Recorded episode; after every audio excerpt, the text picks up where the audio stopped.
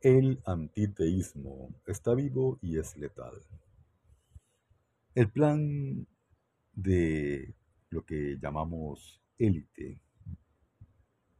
que es una minoría y que muchos ven de rodillas y contemplan a esta minoría la multitud de rodillas. Es por eso que los ven como gigantes. Hemos visto, hemos experimentado lo que hemos mm, tenido la oportunidad de trabajar en pedagogía y de compartir también con pedagogos, de cómo se han infiltrado en la educación, tanto pública como privada. En especial la población infantil y juvenil, preescolar, primaria y secundaria. Es decir, que ya para la universidad, que sería la culminación de este plan macabro, vamos a ver varios puntos y varios aspectos. Esta élite ha logrado infiltrarse en tres áreas, la religión, la sexualidad y la política. En la religión se ha luchado durante años. Lo hemos visto, bueno, más en estos tiempos, con la extinta Unión Soviética, Camboya y China. Han buscado de todas las formas erradicar el nombre de Dios,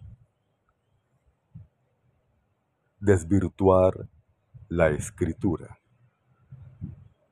descalificar las normas y mandamientos divinos expresadas o expresados en la escritura. Mao Zedong luchó durante 60 años para borrar el nombre de Dios de la cultura y la civilización china. No lo logró. Es de anotar que pese a la persecución que aún reciben los creyentes en China, este país se convierte en el principal productor de Biblias en el mundo. La extinta Unión Soviética. 70 años de este experimento. En una entrevista a los pilotos retirados de la línea aérea oficial rusa Aeroflot. Al final de la entrevista, se les consulta sobre su preparación en el ateísmo. Los pilotos responden, sí, efectivamente, fuimos entrenados para no creer. El ateísmo era nuestra religión. Pero, déjeme decirle algo, pese a la férrea preparación en nosotros para no creer en Dios, solo creer en el hombre, en el Estado, nosotros, la mayoría de pilotos de aquella época, en tierra, al decolar, éramos ateos, pero en el aire éramos creyentes. La élite trata de desvirtuar las creencias con una supuesta emancipación vamos a liberar al ser humano de las cadenas de la religión, de las normas, establecidas en la Biblia para todo ser humano. Tiene que ser libre. No tiene que ser teísta. Creer en un solo Dios. Puede creer en lo que quiera. Puede ser musulmán o cristiano, católico y masón al mismo tiempo. Eso no tiene problema. Si crees en el cielo, el único camino no es Cristo. Todos los caminos conducen a Roma. Y si tú crees en un Dios, en un Cristo muerto y resucitado, pues no sé, es difícil aceptar eso. Pero si crees en eso, hazlo, no importa. No te vamos a prohibir que lo hagas. No te prohíben, pero por otro lado te condenan y te descalifican, inclusive tildando de ignorantes a las personas que creen en Dios, en Cristo, en sus normas. Esta élite, que ha preparado un grupo de intelectuales, pedagogos, teólogos, pretenden demostrar que se puede vivir sin Dios. Basta con creer en nosotros mismos, en el ser humano. Como la torre de Babel, se puede crear un Estado, sociedad sin Dios. Y si Nimrod fracasó, pues nosotros lo intentaremos de nuevo.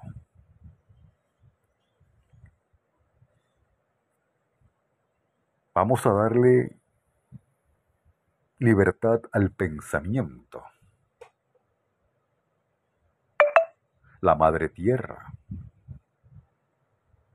Inclusive la invocación de espíritus. El pluralismo, el sincretismo, pese a que se abre las puertas al pluralismo, al sincretismo, se descalifica y se pretende denigrar la creencia en un solo Dios, en la Biblia y en Jesucristo.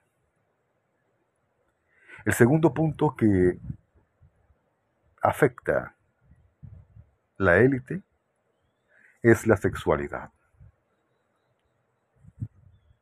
emancipación. Vamos a emancipar a la sociedad de las cadenas, de la moral, de la fidelidad, del cuidado. No, no tienes que ser fiel. Si quieres tener varias parejas, no hay ningún problema. Ya es común escuchar en las personas si arde aquello, es decir, quiere decir que si arde los órganos genitales, pues hay que calmar ese ardor.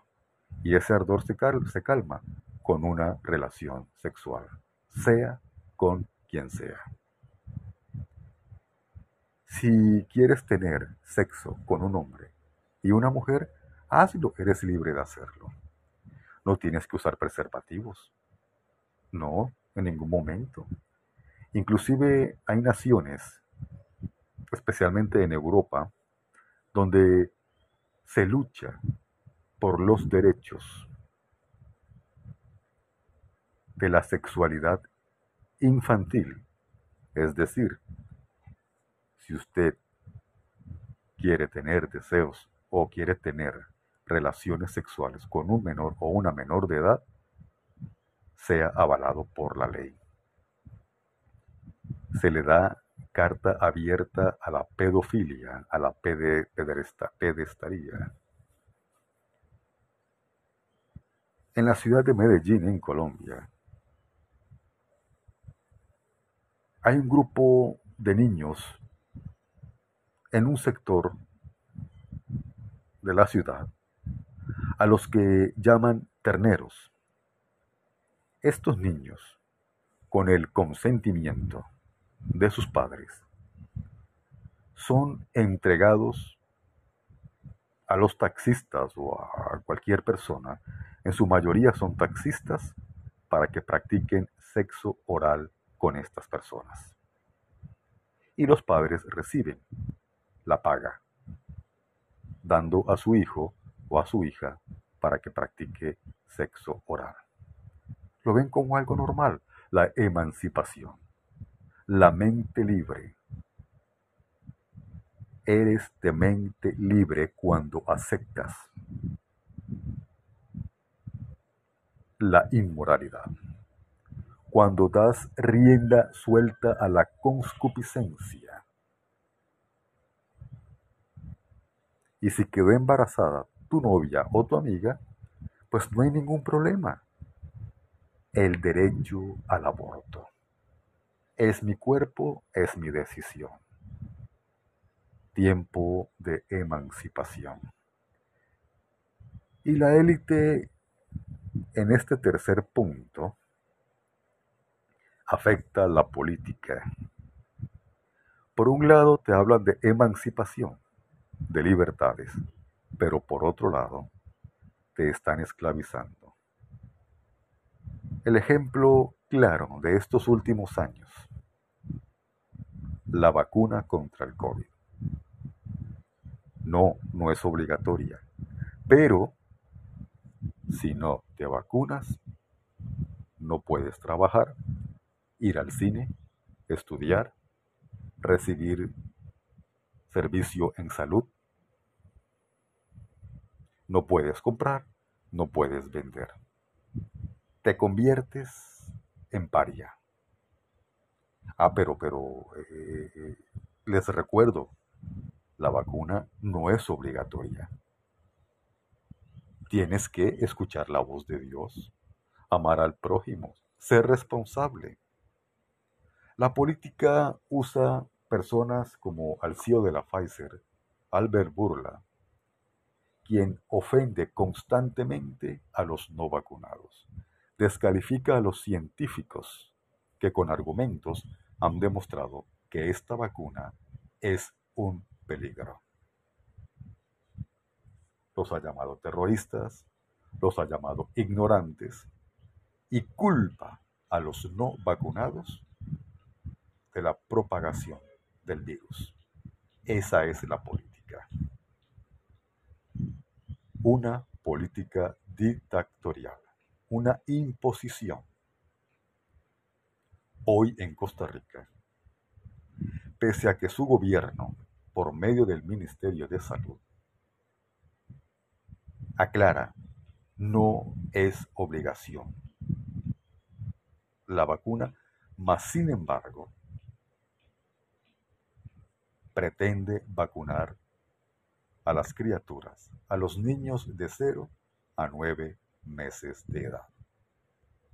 Y si no lo haces, debes atenerte a las consecuencias. La política. Uno de los protagonistas de esta élite. Un payaso, un lacayo, un esbirro. El señor Manuel Macron, presidente usurpador de Francia. Quedó demostrado que fue reelegido por medio del fraude. Este caballero pensó que podía, por medio del fraude, también ganar las elecciones legislativas. Pero el ejército no supervisó las presidenciales, pero sí supervisó las elecciones legislativas y ganaron los opositores. Una derrota para el señor Macron. No pudo concretar el fraude pero no se quedó quieto. Por medio de la política, considera si su hijo menor de edad quiere cambiar de sexo y usted intenta como padre, como consejero, psicólogo, psiquiatra, pastor, rabino, mulá, sacerdote. Desviar la atención del niño o de la niña para el cambio de sexo, so pena de ir a la cárcel y pagar una multa. Y si el niño se quiere cambiar de sexo y el padre no lo quiere pagar, el Estado se encargará de pagar para que el muchacho o la muchacha cambie de sexo. Esa es la política dictatorial. Es decir, el Estado quita la patria potestad de los hijos a los padres. Eso es lo que estamos viviendo hoy en día. A eso agréguele mm, la mafia sanitaria. Cómo las farmacéuticas crean la enfermedad y la solución a la vez para mantenerte somnoliento, enfermo, sin capacidad de análisis, criterio y pensamiento.